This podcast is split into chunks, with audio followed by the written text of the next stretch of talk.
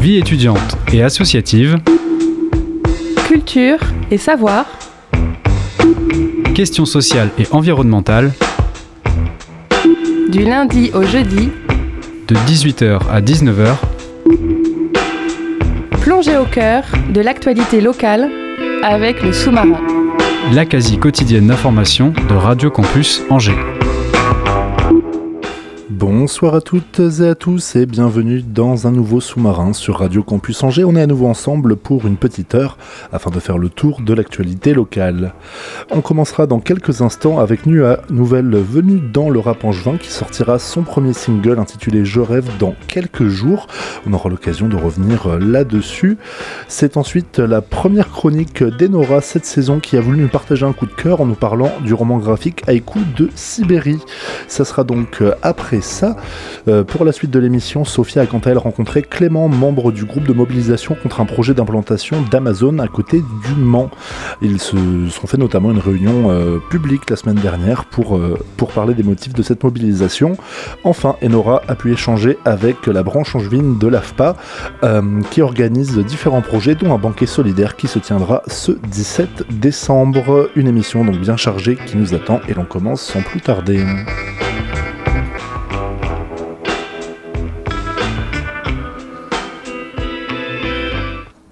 Et nous sommes euh, très contents pour commencer cette émission et bien d'accueillir euh, de nouveaux projets musicaux.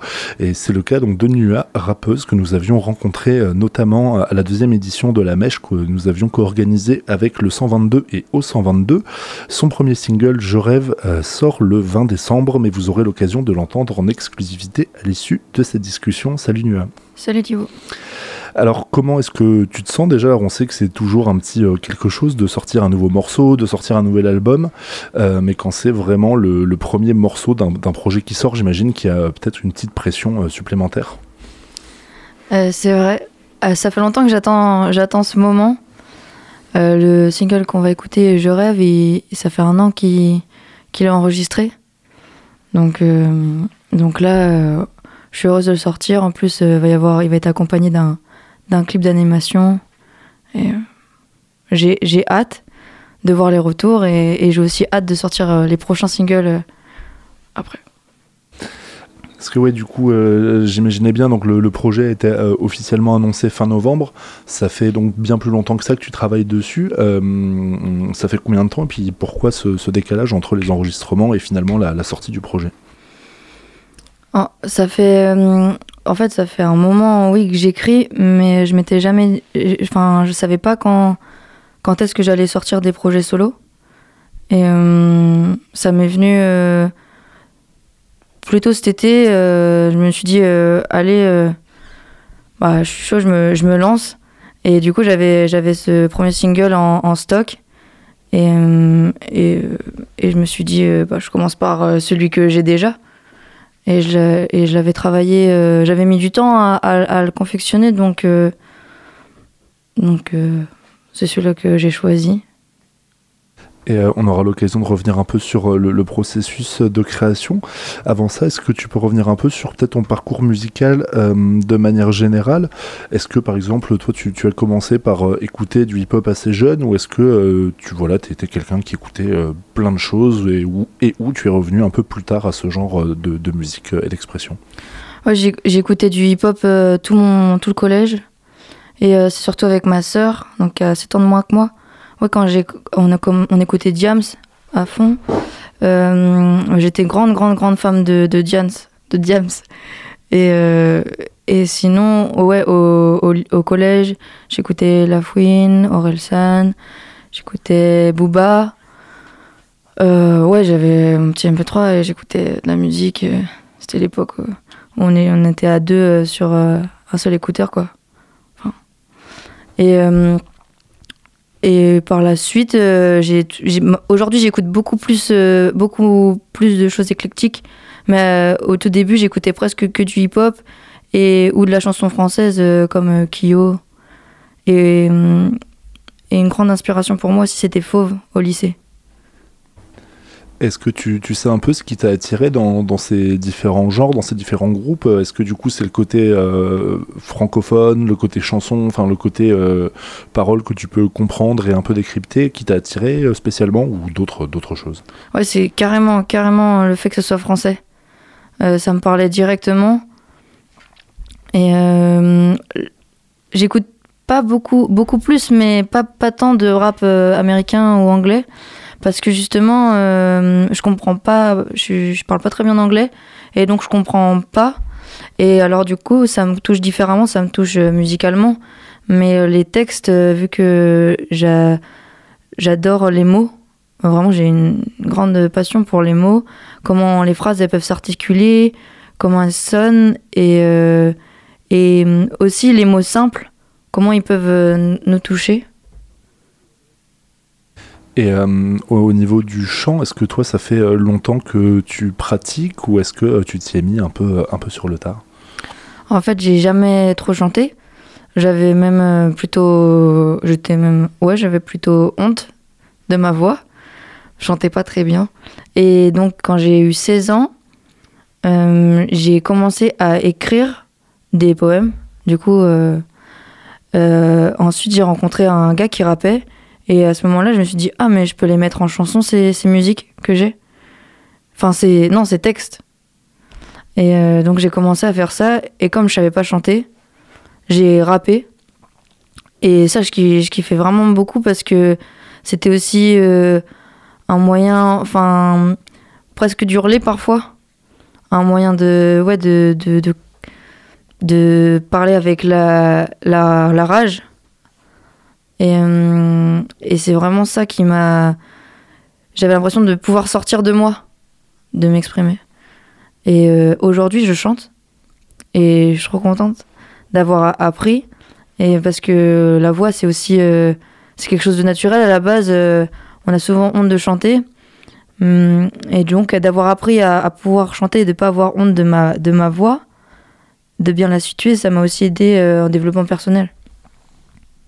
Et euh, ton apprentissage du, chant plus récent, euh, comment tu l'as fait? Est-ce que c'était de manière un peu autodidacte ou est-ce que tu as suivi euh, des cours, une formation Alors, j'ai, ouais, ça fait deux ans que je prends des cours de chant.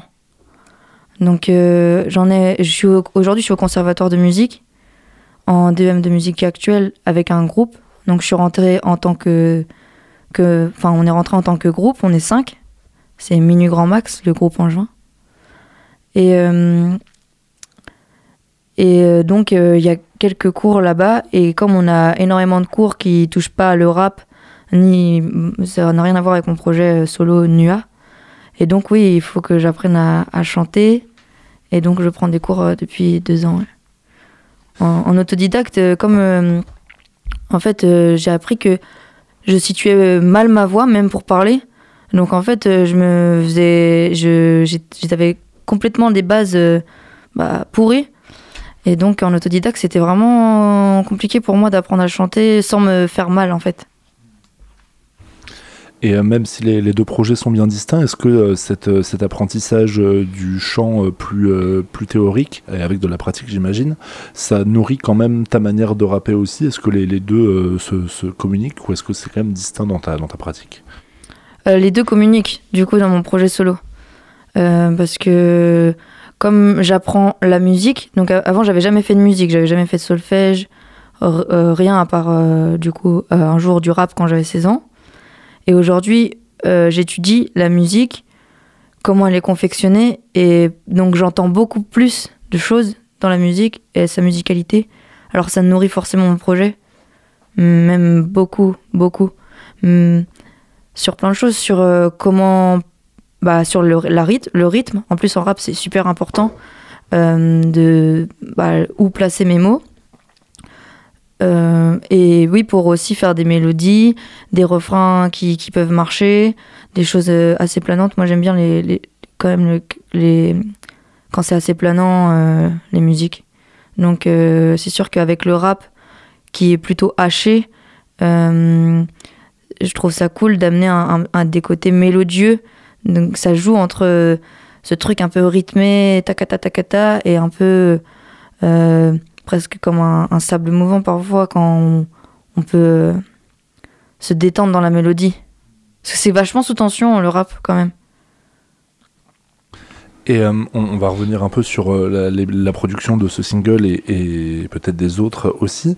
Euh, mais du coup, toi, c'était important avec ce projet que tu lances en, parallèle de Minuit Grand Max d'avoir un espace de création et d'expression qui te soit vraiment propre et qui soit peut-être un peu plus large que quand tu travailles en groupe? Oui, c'était super important pour moi parce que bah, oui, c'est tellement distinct, euh, c'est très personnel. En fait, je fais de la musique très personnelle, avec des choix artistiques euh, personnels. Donc, euh, lorsqu'on est en groupe, c'est collectif. Surtout que Minu Grand Max, c'est vraiment un groupe de musique. on essaye de, de compter les avis de tout le monde, que ce soit dans la composition, dans ce qu'on veut faire apparaître sur scène, les choix esthétiques. donc, donc c'est c'est pas j'y n'y ai pas la même place.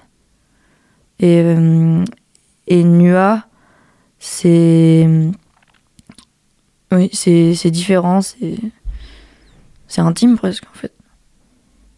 Et euh, alors on sait qu'il y a, pas, plein de, mécaniques euh, d'écriture différentes. Il va y avoir euh, certains certaines personnes qui vont gratter des carnets pendant des mois, pendant des années, ou noter des punchlines sur leur téléphone avant d'en faire quelque chose. D'autres qui vont peut-être se focaliser en étant sur un morceau et de pas lâcher ce morceau-là pendant des semaines. Est-ce que toi, tu as, enfin, plein de personnes qui mélangent aussi tout ça. Hein. Il n'y a pas de, recette binaire. Toi, comment est-ce que, est -ce que tu fonctionnes en termes d'écriture? Moi, j'enregistre beaucoup, beaucoup. Euh, comme j'ai plein d'idées qui viennent dans la tête, j'enregistre beaucoup avec mon téléphone. Euh, des mémos vocaux. Euh, et, souvent, je les réécoute et des fois, je reprends les idées. Hum, après, j'écris énormément aussi tout le temps, mais pas forcément en fait du rap ni de la musique. J'ai énormément de carnets, des carnets pour, pour tout. Et hum, donc, moi, comment je procède souvent, souvent euh, ça vient, ça vient tout seul et, si c'est le bon moment, bah, bah je prends. Et des fois, j'y reviens plus tard en écoutant mes, mes mémos. Mais souvent, euh, je le sens quoi. Souvent, euh, là, je sais que c'est le moment. Et donc, j'écris et je prends un temps pour ça. Et quand, et quand j'ai pas fini, quand c'est le moment où je me sens bien, je me remets sur le truc que j'ai pas fini. Mais des fois, il y a jamais ce moment qui revient. Donc euh, c'est énormément de choses que j'ai pas fini. Mmh, et oui, parce qu'il faut savoir réussir à, s'arrêter aussi dans, dans, la création d'un morceau et savoir aussi dire à un moment, bah, peut-être que ça sera pas euh, aussi euh, complet ou que ça tend sur la chose que j'imaginais vraiment, mais à un moment il faut arrêter et sortir aussi. Oui, après, il faut aussi quand même pendant. Enfin, faut pas s'ennuyer. Genre, moi, je vais, des fois, je vais écrire des textes et puis au bout de dix fois que je les, si je les chante et qu'au bout de dix fois je me fais chier, bah je pense que je vais pas, je vais pas aller plus loin, même s'il est complet quoi. Et pour Je rêve, du coup, comme ça fait un an et que aussi j'ai évolué dans comment je peux chanter euh, et dans la comment je peux structurer un morceau, c'est sûr que des fois, comme tu dis, euh, on se dit ah ouais, maintenant aujourd'hui j'aurais fait différemment et qu'il faut aller au bout et se dire ok bah euh, j'ai fixé ça dans le temps, aujourd'hui ça ressemble à ça.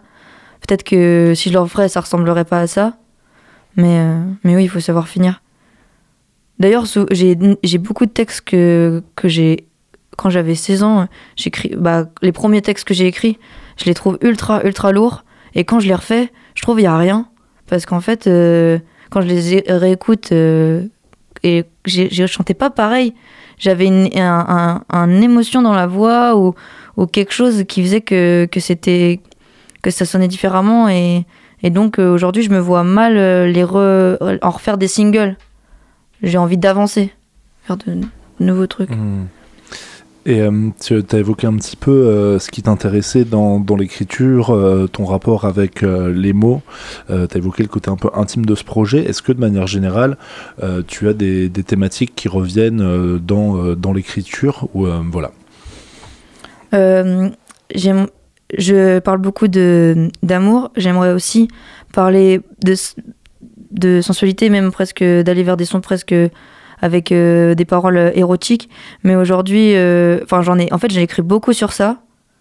Et aujourd'hui, euh, je vais pas sortir direct les, les morceaux que j'ai écrits un peu plus sensuels parce que je crois que j'a- j'assume pas encore justement ce truc un peu intime. Et donc l'amour, euh, la sensualité, le, voyage et j'aime bien aussi écrire sur la, sur la douleur et le fait que un il y a toujours un genre de mal-être constant qui peut revenir euh, en, en moi. Et euh, est-ce que donc c'est toi qui écris également dans Minuit Grand Max Est-ce que tu as des, des thématiques des thématiques qui sont communes aux deux ou est-ce que tu te rends compte quand même que tu ne vas pas proposer les mêmes choses pour, pour l'un ou pour l'autre? Euh, J'écris dans Minu Grand Max, mais il y a aussi euh, l'autre chanteuse Raphaël, qui est pianiste, qui chante, euh, qui écrit avec moi. Enfin, on collabore. Souvent, j'arrive avec des idées et, ensuite, ça va l'inspirer, elle va écrire ou vice versa. Et, et la deuxième question, c'était? Ah oui, oui, oui, c'est clairement. Oui, c'est vrai que des fois, j'arrive avec les mêmes thèmes. Et donc, justement, avec Minu Grand Max, on n'a pas envie de parler que d'amour ou de thèmes que moi me touchent. Donc, euh, genre, on...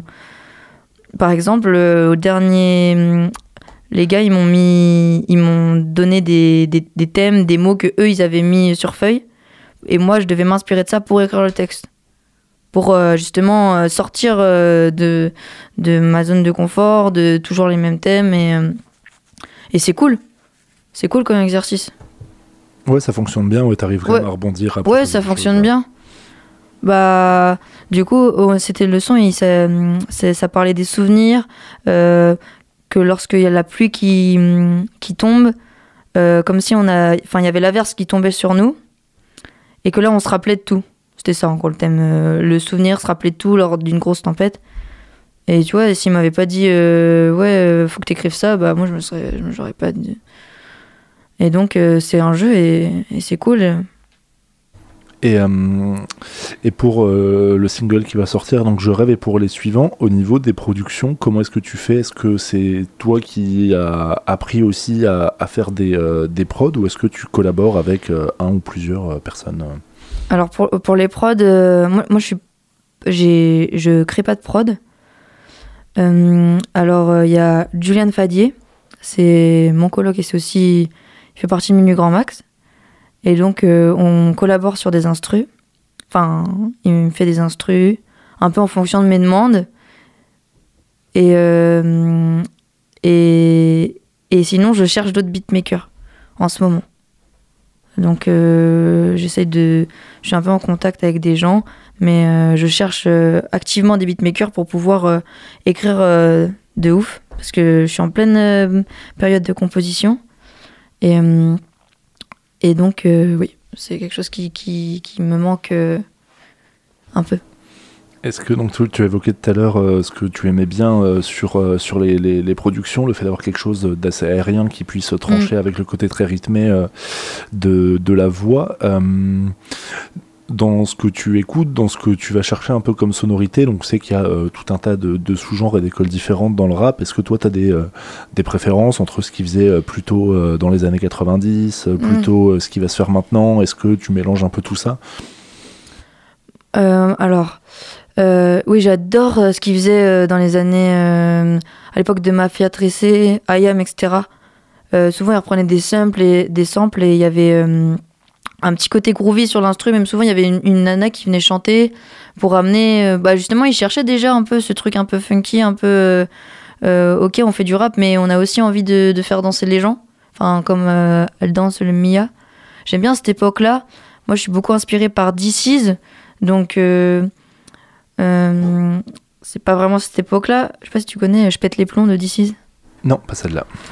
Et tu connais DC's J'en connais quelques-unes, ouais. Ok. Et ben, euh, lui, ça fait un moment euh, bah, qu'il est dans, dans le rap et que je que c'est une de mes plus grandes influences. Et, et j'aime autant à l'époque où il faisait je pète les plombs, ouais, je pète les plombs. Et c'était très euh, justement rappé, mais il y avait déjà un côté un petit peu humoristique. Et aujourd'hui, où, où son album il est très planant, enfin ses albums, et c'est dans l'air du temps. En fait, j'aime, j'aime, en fait, j'aime le old school parce que j'ai commencé par le old school et j'aime euh, ce qui se fait aujourd'hui. Après, je suis pas ultra fan de la trappe. Euh, en fait, je suis fan de la trappe euh, pour les instrus. Je trouve ça trop lourd. Mais ou en concert aussi. Mais je vais pas écouter vraiment des gens qui, enfin pas la trappe vénère. Parce que souvent, ça me touche moins. Et euh, là, on commence à le voir, enfin, on commence à le voir, on l'a vu un peu de- depuis la rentrée, malgré la réouverture du milieu culturel, euh, c'est toujours euh, assez compliqué, hein, ce que tout le monde s'accorde à dire, pour des projets plus ou moins émergents. De toute façon, c'est un peu, c'est un peu l'embouteillage déjà pour trouver des dates, pour trouver des, fenêtres un peu aussi sur quand sortir des projets, avec voilà, les, les- personnes qui n'ont plus ni joué ou beaucoup de personnes qui n'ont pas sorti d'album ou qui ont retardé la sortie de leur album pendant un an et demi. Euh, toi, à la, sortie, euh, de, dans ce contexte-là, comment tu vois ton arrivée euh, avec ce projet-là, à la fois dans la scène locale euh, et euh, voir un peu, un peu au-delà quoi? Euh, euh, tu me demandes si j'ai en gros j'ai des projets, euh, des concerts à venir? Ouais, et puis toi, comment est-ce que tu. C'est quelque chose où voilà, enfin, tu réfléchis un peu à, à comment, comment faire euh, effectivement pour trouver des dates ou pour, euh, voilà, pour arriver à créer des connexions, pour revoir euh, du monde quand, Mm. quand tu as un projet qui sort euh, après un an et demi de, de fermeture et Ouais. alors que euh, tout le monde a l'air un peu. euh, un peu, euh, un peu euh, la tête dans, dans ses projets. Ouais, c'est clair. Euh, justement, euh, bah, là, je vais surtout faire des open mic euh, dès que j'en ai l'occasion, euh, tu vois, pour euh, recommencer à capter bah, les, les rappeurs en juin, etc. Après, moi, j'étoffe mon set, donc pour le moment, j'ai pas l'optique de, de faire de scène avant euh, qu'à- pff, trois mois, tu vois. Avec Minu Grand Max, on a, là, on a, on a fait euh, trois, quatre scènes ce mois-ci. Donc ça marche bien, mais c'est vrai que on commence on voit un peu flou pour l'avenir. Et euh, moi, j'ai vraiment envie, pour le moment, de sortir des trucs en fait euh, via les plateformes. Pour le moment, j'ai envie de de sortir des singles en studio, de studio, et euh, de créer des clips aussi avec parce que j'ai une équipe de production. On travaille sur bah, le clip du de du après je rêve. Et donc pour la scène, je je sais pas trop encore où, où me situer si si ça va enfin tu vois avec la crise et tout euh, j'avoue c'est chaud. Et, euh, et pour ce qui est des, des sorties à venir et un peu de, de ton calendrier pour euh, les prochains mois, est-ce que tu sais déjà, donc tu as évoqué le fait qu'il y avait déjà d'autres singles euh, de prévus, est-ce que toi tu as une vision un peu à moyen long terme de d'établir un peu un plan de savoir quand est-ce que tu les sors? Ou est-ce que euh, s'il y a des périodes, ça va être un peu aussi selon l'inspi, selon le temps et, et tant pis si c'est pas millimétré? Tant pis si c'est pas millimétré mais euh, mais par contre il y a euh, ouais j'ai déjà quand même euh, l'ordre enfin il y a déjà je sais déjà lesquels morceaux là je dois enregistrer. Et euh, donc en gros là il y a je rêve qui sort donc le 20 décembre lundi. Ensuite Jakarta c'est le prochain single qui est enregistré et mixé. Il sortira je sais pas quand il sortira mais on tourne le clip en janvier donc euh, voilà, et après j'ai deux singles euh, avec l'instru et, euh, et le texte, enfin en fait bouclé, j'ai juste à les enregistrer, à les mixer. Donc en gros cette année il va y avoir des sorties, mais je sais pas quand, mais je sais dans l'ordre. Bien écoute, on, on suivra tout ça, puis nous on va écouter euh, dans quelques secondes, donc Je rêve qui sortira comme tu l'as dit euh, lundi prochain. Merci beaucoup Nua d'avoir pris le temps de venir répondre à nos questions. Merci à vous.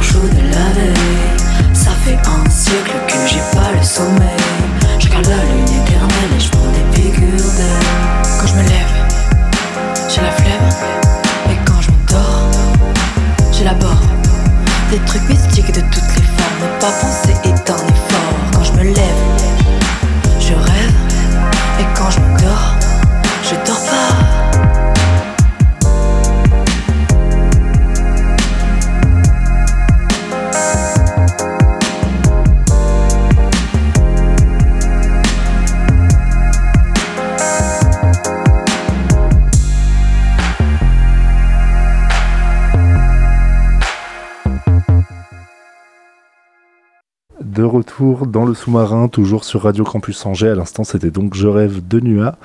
Et je vous propose maintenant d'écouter la première chronique d'Enora qui nous présente donc euh, son coup de cœur, un roman graphique intitulé Haïku de Sibérie. Tagadam, tagadam, tagadam. Tout commence dans un train où tout le monde tousse. C'est la coqueluche. Ils sont une dizaine d'enfants et deux adultes dans ce train qu'on appelle le train des orphelins, de retour des confins de la Sibérie, des camps de travail forcé. Je ne vous avais pas dit, mais ce tout qui commence, c'est l'histoire d'Algis, en 1941. Tagadam, tagadam, tagadam.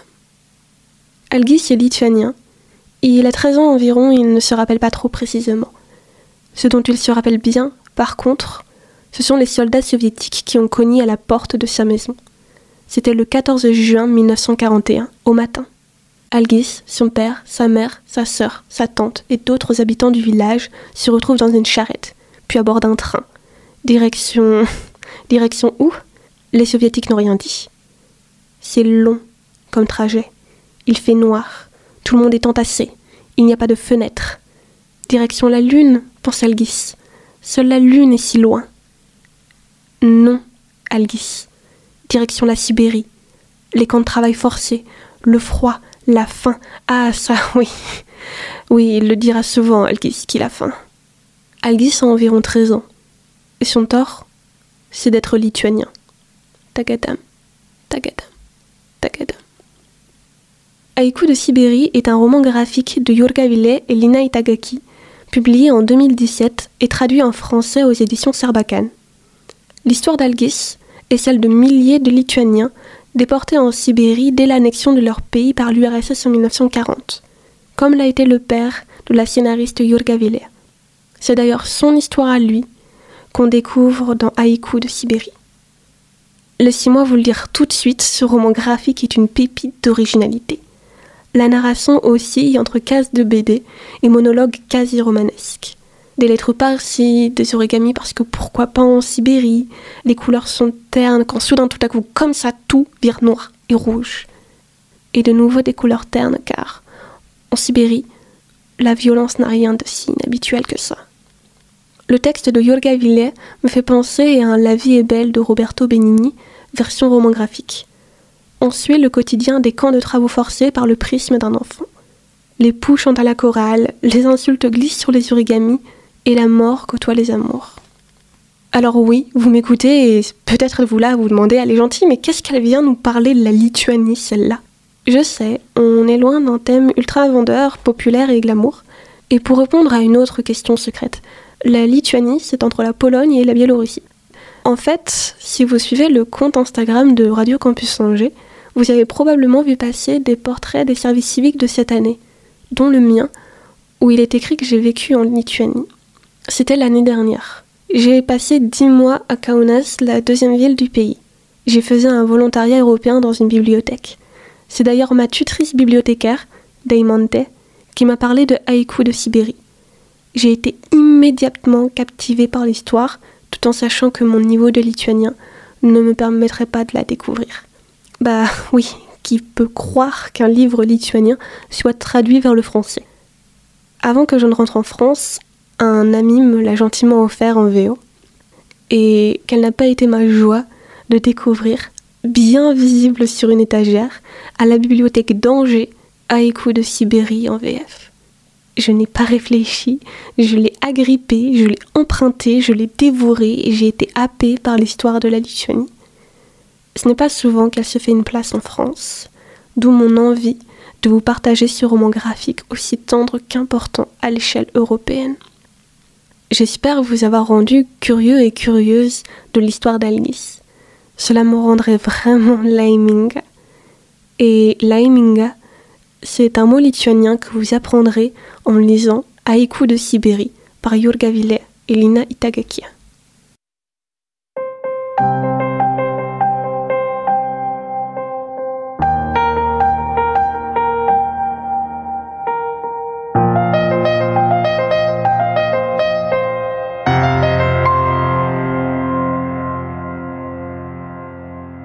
Mano saujai dusgė bitės, tavo plaučiuose vanduo, mano saujai gesta rytas, liūdnas kaip kareivio šuo, mano rankos žvyro pilnos, malas sniega debesų, verkia rauda mano girnos, aš sningu tau ant pečių aš atgulsiu, tu pareisi, bus raudoni vakarai, priešas trauksis, viskas keisis, mano Lietuva bedalė.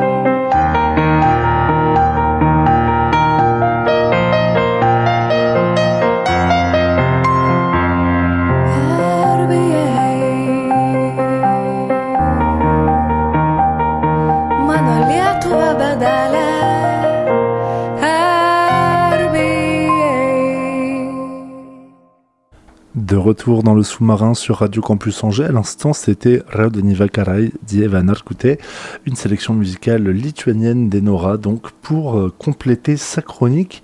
Et l'on poursuit cette émission avec une interview euh, réalisée par Sophia dans l'après-midi. Elle a discuté avec Clément qui est membre d'un collectif qui se mobilise contre l'implantation d'un entrepôt Amazon au Mans. On écoute ça tout de suite. Bonjour euh, Clément Jourdain. Bonjour. Tu es donc euh, membre de ATTAC, l'association pour la taxation des transactions financières et pour l'action citoyenne, et euh, tu as récemment intégré un collectif de mobilisation locale en Sarthe, mobilisé contre le projet d'implantation d'un entrepôt Amazon dans le département. Vous dénoncez le projet d'Amazon pour son impact écologique, dû entre autres euh, au passage de plusieurs centaines de camions supplémentaires par jour, mais aussi son impact social, puisque l'implantation de ce projet nuirait au commerce et aux emplois locaux. Quelles sont euh, donc euh, l'action de votre collectif contre ce projet d'Amazon?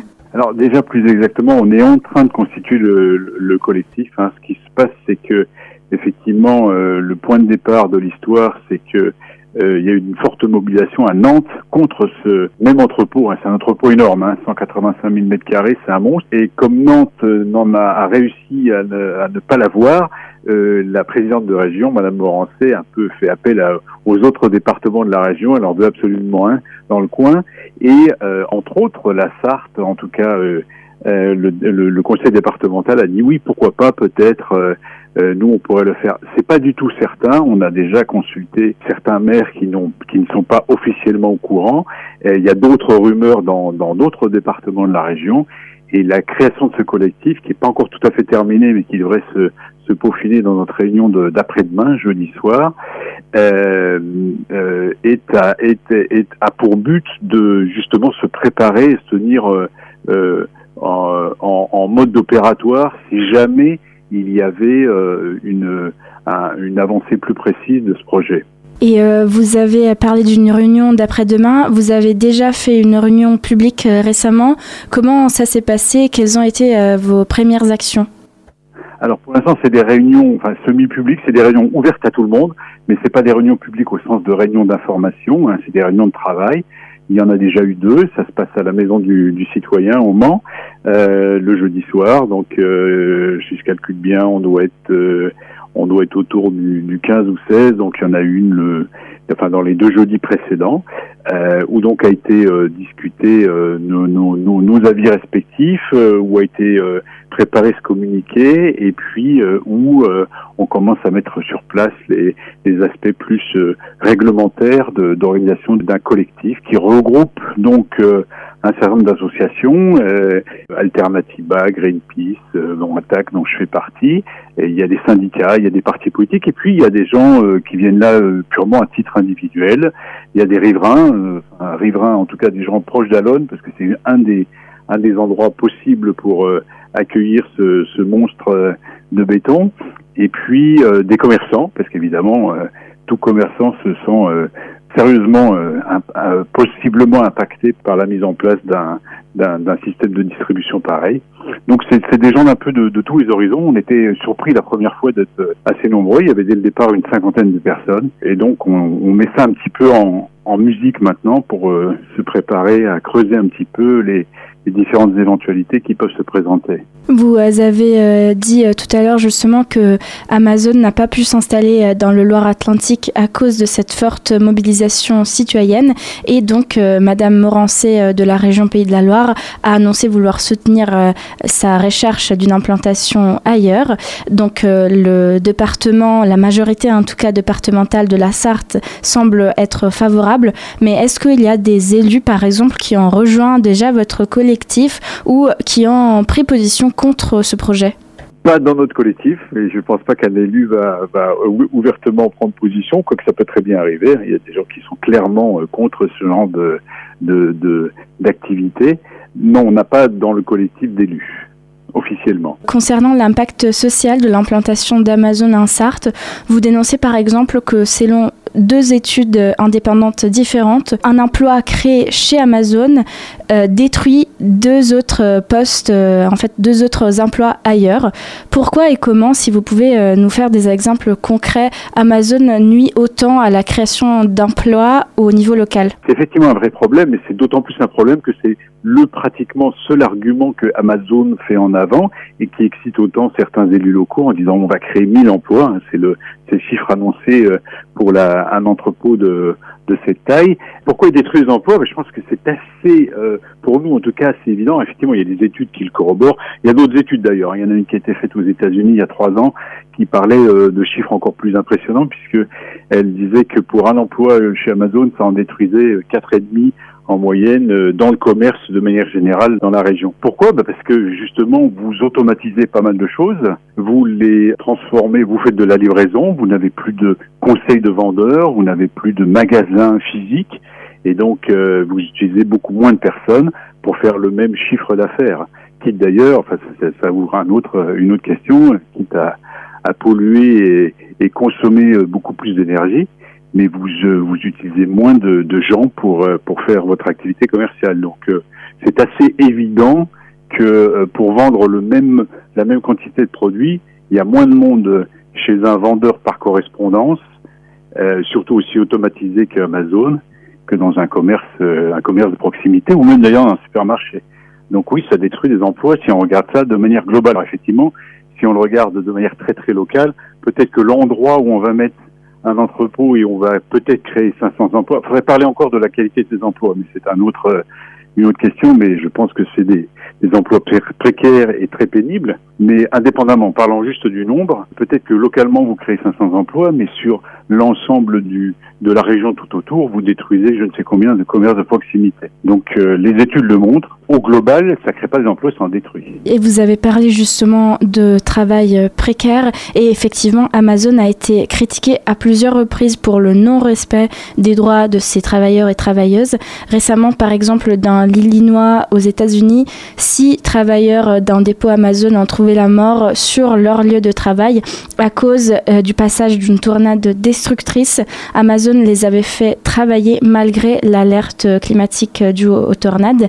Quels autres exemples de violence de ce modèle portez-vous contre euh, ce projet dans votre territoire? Mais alors là encore sur ce sujet, on pourrait peut-être dire euh, c'est la faute à pas de chance. euh, Un, un ouragan, serait quand même un petit peu de mauvaise foi de dire que c'est là qu'Amazon a, agi de la façon la pire. Mais en France, il y a tous les jours, tous les jours, trois accidents du travail. Il y a trois accidents du travail par jour en France dans les entrepôts Amazon. Alors c'est pas toujours des gens euh, qui me sont euh, aussi, euh, enfin bon, là c'était des morts euh, dans l'Illinois, euh, mais trois accidents du travail par jour, c'est quand même beaucoup.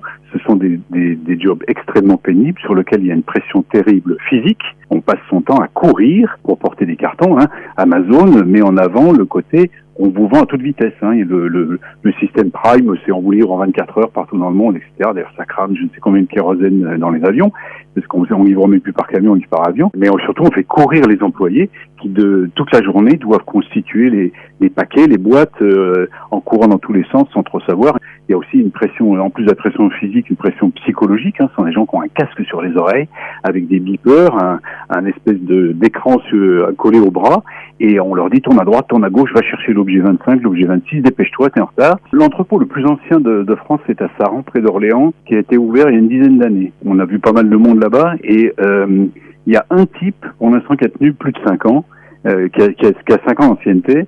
Euh, en moyenne, les gens restent pas plus de 2 ans.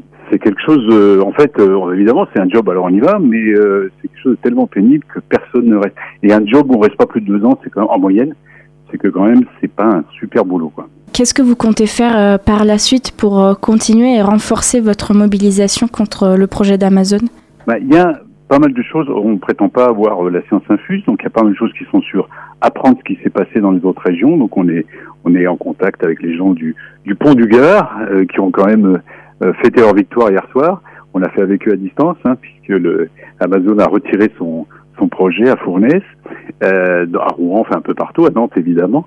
Euh, et euh, le, la, la première action, en plus de se renseigner sur les, les risques, ce que nous on appelle les risques de, de, de, de souhait d'implantation dans la région, ça va arriver quelque part, c'est d'informer. On va euh, on va aller voir tous les gens, tout, tout type de profession, tous les gens dans toutes les, les, les régions de, de des Pays de Loire et expliquer justement comment nous on voit ça, ce qu'on a compris, ce qu'on a compris de ce qui se passe dans le reste du monde, de ce qui se passe en France, dans ces entrepôts, qualité du travail, pollution, euh, effet de serre et destruction d'emplois comme on parlait euh, tout à l'heure. Oui, et d'ailleurs, euh, vous, euh, vous avez parlé de campagne d'information. Est-ce que vous dénoncez aussi une sorte de manque euh, de transparence de la part des institutions, par exemple du département, sur, euh, sur ce projet?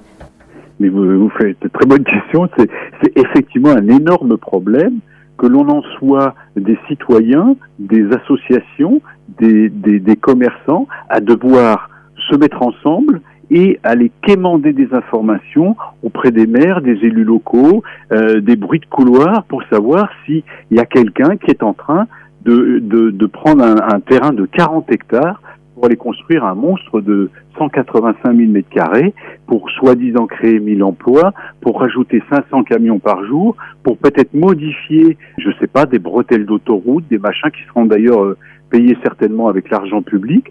Ce sont des projets énormes qui ont énormément d'impact écologique, social, environnemental, et il est absolument anormal que ça se passe de manière aussi, c'est plus que discrète, c'est de manière absolument planquée. Le maire du Patelin, à côté de Metz, où, euh, où a été implanté le dernier entrepôt, avait signé un accord de confidentialité avec les représentants d'Amazon, euh, où il s'était engagé à ne pas révéler euh, l'existence de ce projet. Et je suis représentant d'Amazon parce que bien évidemment, en termes de discrétion, Amazon n'arrive jamais avec son nom Amazon. Ils ont des prête-noms, des, des sociétés qui euh, euh, font le développement immobilier euh, et industriel à leur place.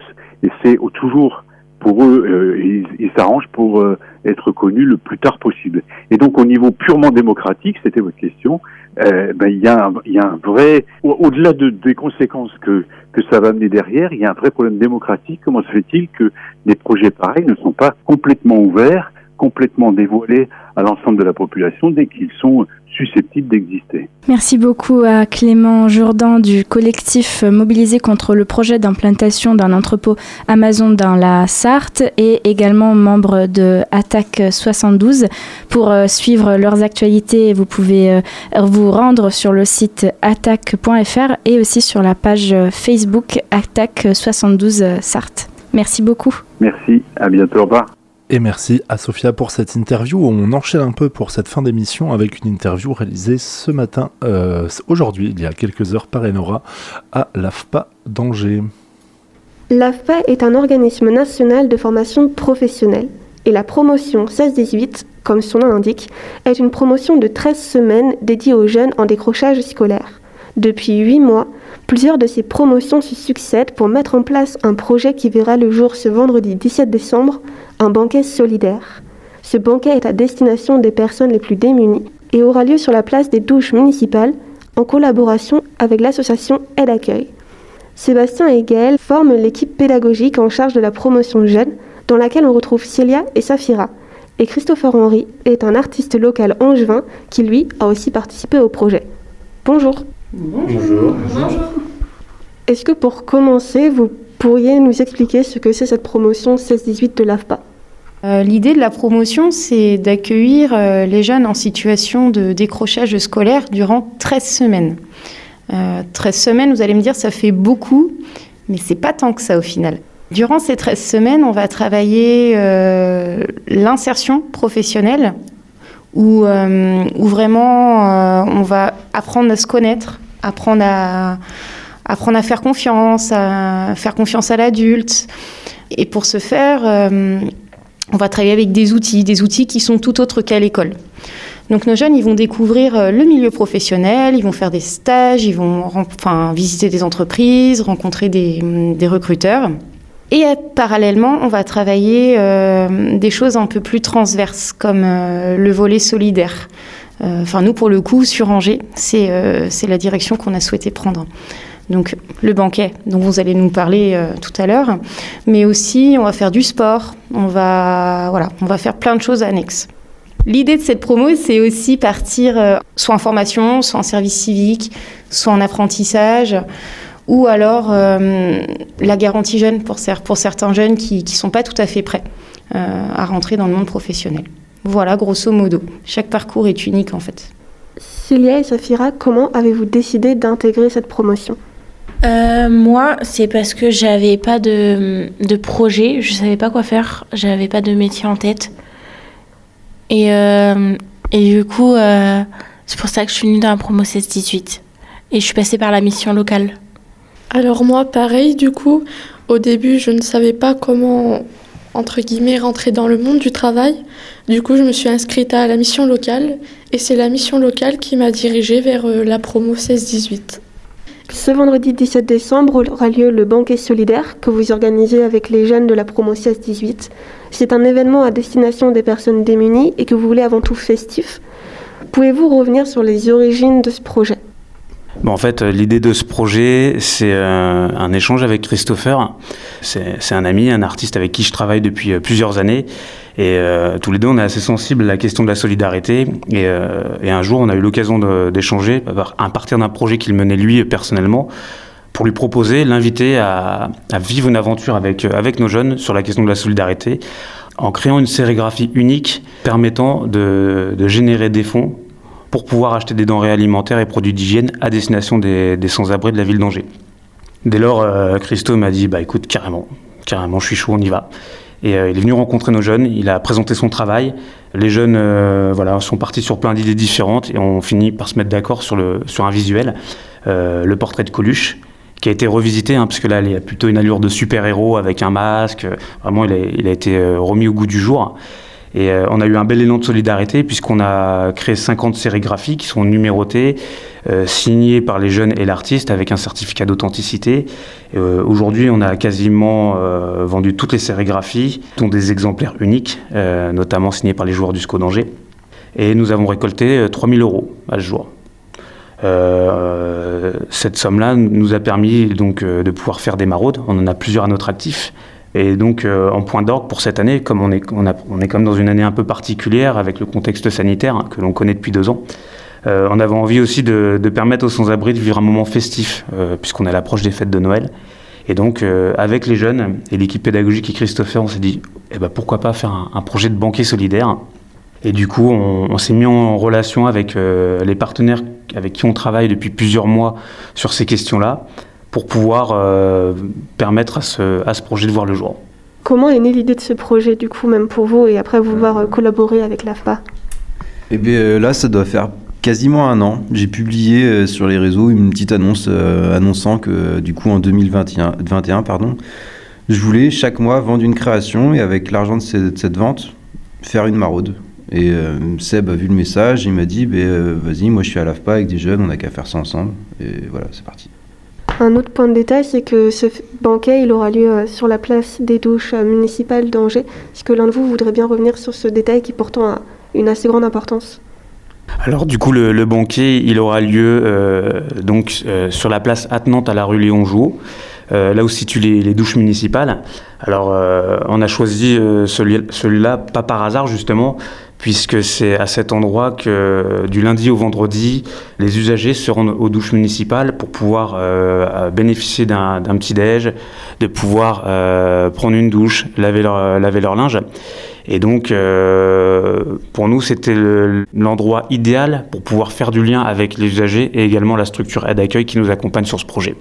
Et comment se déroulera justement cette, cette journée Alors pendant cette journée, euh, ça sera le 17 décembre, de midi à 17h du coup. Euh, Il y aura plusieurs euh, activités à proposer aux personnes sans abri. De midi à 14h, il y aura un menu pour les personnes sans abri réalisé par deux chefs, Mathieu et Jérémy. Il y aura au menu un velouté de potimarron avec de la crème coco au curry, un hachis parmentier et un fondant au chocolat tout fait maison par les jeunes. Après, de 14h à 17h, il y aura des animations, il y aura de la coiffure, des dons de vêtements, de la manicure, euh, de la distribution de, chocolat vu que c'est Noël, euh, des jeux de société, de la musique. Et voilà. Quelle est votre place à, à vous, euh, les jeunes, de la promotion dans le déroulé du banquet? Quelles seront un peu vos activités, autant dans la préparation que vendredi en tant que tel? Alors euh, nous, on se porte volontaire pour participer, pour aider dans l'organisation, vraiment pour euh, ben, donner un coup de pouce. Alors euh, moi, je serai dans l'organisation par rapport à cette journée, justement. Il y aura par rapport à l'organisation, mais il y aura aussi par rapport au repas, par rapport à la mise de table, par rapport à la décoration aussi. Plein de choses comme ça, plein de choses variantes en fait. Ce projet, on l'a déjà mentionné, il est en préparation depuis 8 mois.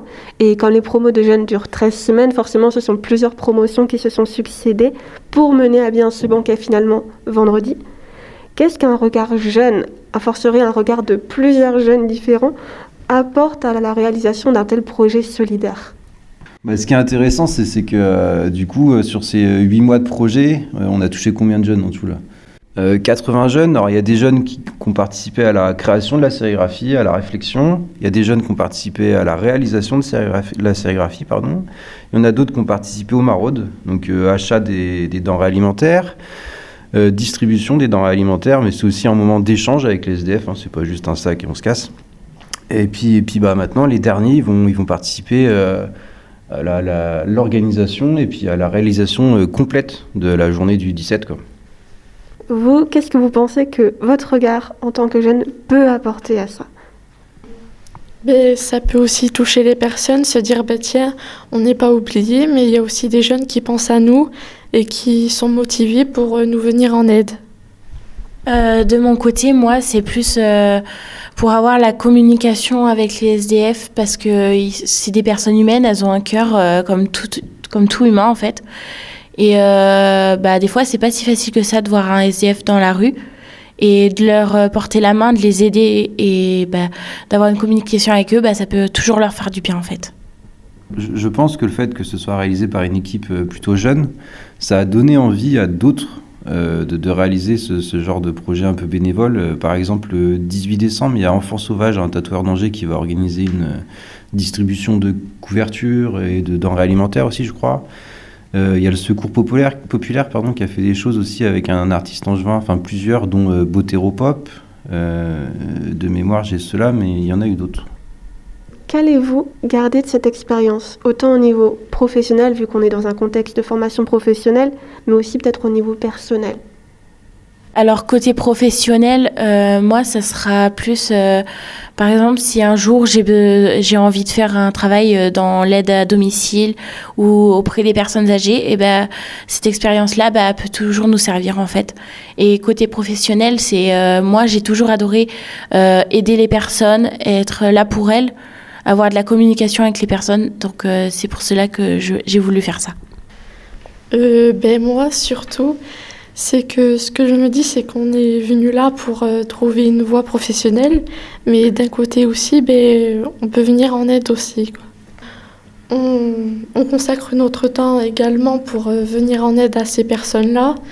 Euh, ben, on s'intéresse aussi à leur quotidien. On est là aussi pour leur offrir ben, du bon temps, qu'ils puissent vraiment passer un bon moment ben, en notre compagnie. Et puis, euh, à côté de ça, en fait, nos jeunes, ils vont travailler euh, ce qu'on appelle la, confiance en soi, puisque euh, pour une fois, c'est eux qui vont prendre la place d'aidants.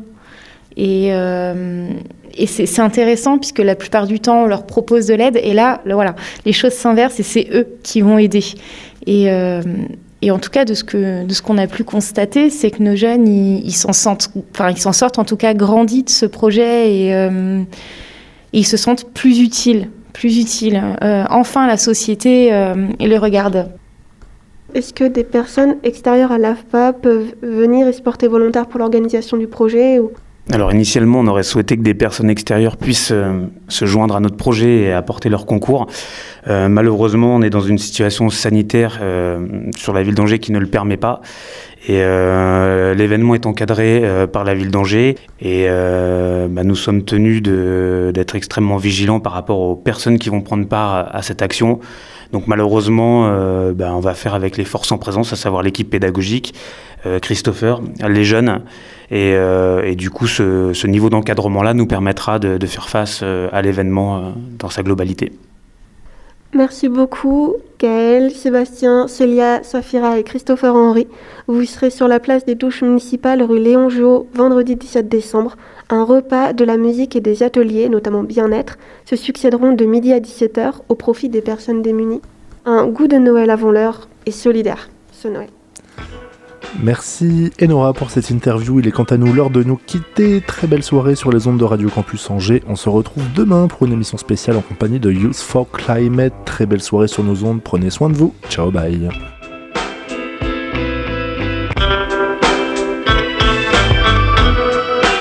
Retrouvez le podcast sur le www.radiocampusangers.com.